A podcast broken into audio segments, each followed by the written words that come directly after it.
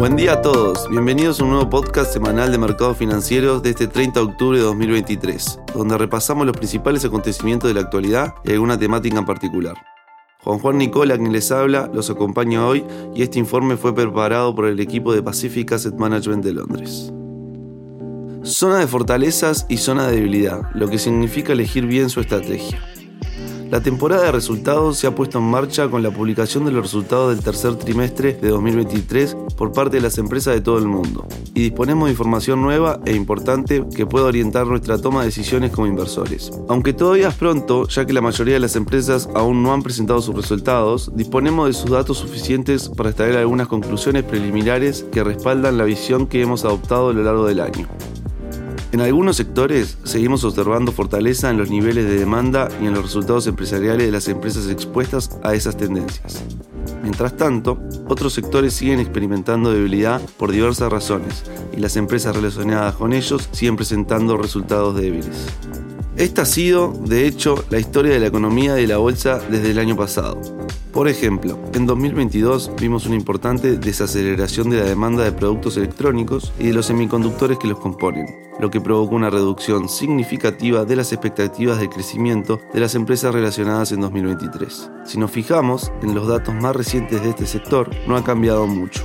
La demanda sigue siendo débil en este sector, ya que el interés por smartphone, computadoras y servidores tradicionales sigue siendo mediocre tras los niveles récords que se alcanzaron durante la pandemia. Esta situación se invertiría lentamente y se habla de una inflexión significativa el año que viene, lo que hace que las inversiones en el sector resulten atractivas hoy en día, pero aún así la debilidad persiste. Además, la demanda de los servicios de computación en nube, especialmente inteligencia artificial, ha experimentado un incremento muy sólido este año continuando la tendencia de fuerte crecimiento de los sectores de IT en la nube más amplios a pesar de las preocupaciones en torno a la macroeconomía. Este espacio, especialmente los líderes en él, sigue experimentando una fuerte demanda. Incluso dentro de los productos de consumo hay una gran divergencia.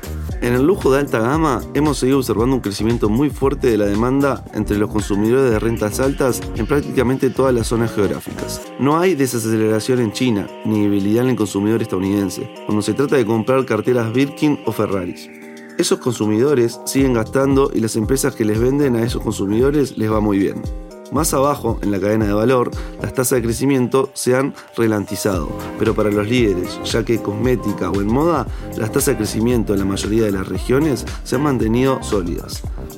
Son las empresas peor gestionadas de estos sectores las que más han sufrido en términos de resultados empresariales y por lo tanto de evolución de las cotizaciones bursátiles. Contar con empresas de mayor calidad y mejores resultados de este sector ha funcionado bien. Dadas las considerables divergencias entre las empresas dentro de los sectores, así como entre los propios sectores, y la continua incertidumbre de la macroeconomía, los inversores tienen toda la razón al considerar que la situación actual es difícil.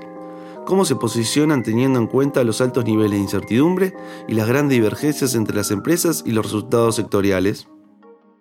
Nuestra opinión es que la combinación de una profunda atención en la evaluación de un enfoque activo de la inversión para centralizarse en aquellos sectores en los que es probable que el crecimiento siga resistiendo ofrece un considerable margen de seguridad para los inversores a largo plazo. Las oscilaciones a corto plazo de los mercados, las incertidumbres sobre la macroeconomía incluso los nuevos riesgos geopolíticos que surgen en el Medio Oriente pueden ir en contra del inversor paciente y nublar su juicio y desencadenar ventas innecesarias o acciones del mercado mantenernos centrados en el valor fundamental de las acciones que poseemos y tener disciplina para comprar cuando otros venden es el camino hacia el éxito en los periodos de turbulencia de mercado. Juan Juan Nicola quien les habla y espero que les haya gustado el nuevo podcast semanal de Dominion y nos vemos en la próxima.